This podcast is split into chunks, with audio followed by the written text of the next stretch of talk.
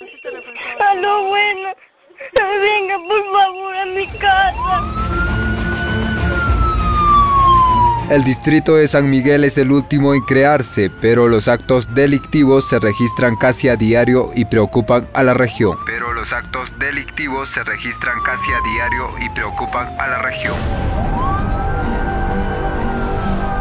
En los últimos cinco meses, el distrito de San Miguel de la provincia de San Román ha sufrido un incremento alarmante en la incidencia de actos delictivos, lo que ha generado preocupación e inseguridad en los vecinos en las diferentes urbanizaciones. Los delitos más comunes son robos a mano armada, hurtos y asaltos a viviendas.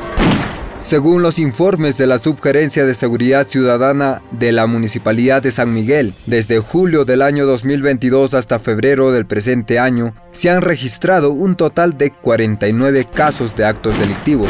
Si bien los casos no son numerosos, los funcionarios refieren que hay temor de los vecinos en denunciar los hechos por temor a represalias. Bueno, en el periodo de esta gestión, desde enero, en sí los patrullajes son normales, a pesar que hubo huelgas, todo eso los primeros meses. Pero aún así, lo que es acá en este municipio, seguridad ciudadana, no hemos parado para nada. Es decir, en las noches siempre se ha estado patrullando, todo eso. A pesar de eso, siempre hay actos delictuosos, a veces eh, suelen presentarse durante el día, a veces de noche.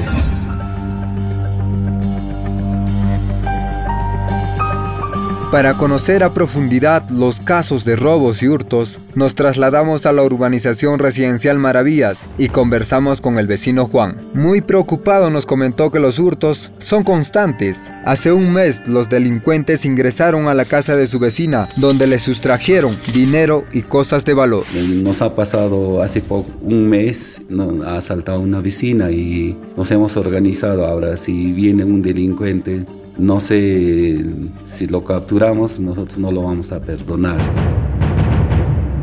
Mientras en la avenida Horacio Ceballos, tres delincuentes se llevaron más de 5 mil soles al ingresar a una casa que comerciaba materiales de construcción. Por miedo a represalias, las víctimas no hicieron las denuncias a la comisaría. Como nos aviso con arma, se retiró después a otro vecino a la vecina de la esquina, a la otra vecina. Entonces ellos se han reunido y ya se escaparon, eran con un carro, eran con un taxi blanco. De ahí, ¿qué pasa? Cuando nos hemos reunido con otros vecinos más y llamamos a la policía. La policía llega pues, más o menos de una, una hora y media.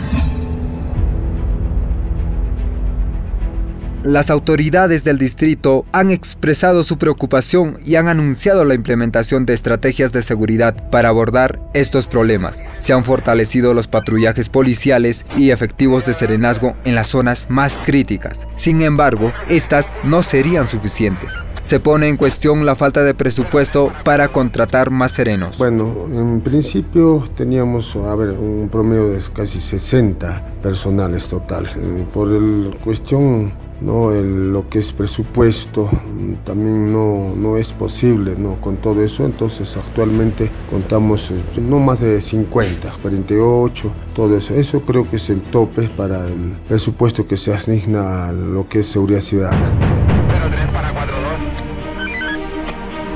Actualmente el distrito cuenta con 48 efectivos de serenazgo para resguardar a los más de 60.000 habitantes. Los efectivos priorizan el jirón militar, inmediaciones del Colegio Perubir, Terminal San Francisco y el Cerrito Pojracasi, por ser lugares con más actos delincuenciales registrados por la policía y los efectivos de serenazgo.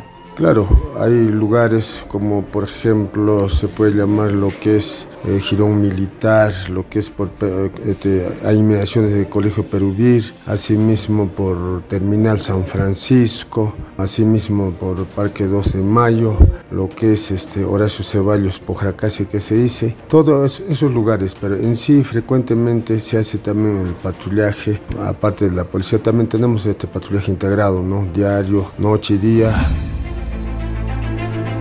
Algunos vecinos ante los actos delictivos tomaron la iniciativa de organizarse con las juntas vecinales, teniendo reuniones cada fin de semana y vigilias nocturnas en coordinación con los efectivos de serenazgo y la policía. Pero estas acciones no serían suficientes para disminuir la delincuencia. Yo creo que de acá en adelante vamos a estar trabajando junto con los componentes de todo este junta vecinal con la coordinación de Distrito de San Miguel, con el comisario, con los serenazgos. Para combatir eso estamos rondando a veces, ahora que estamos pensando rondar semanalmente en nuestra urbanización, siempre acompañado con el serenazgo y la policía.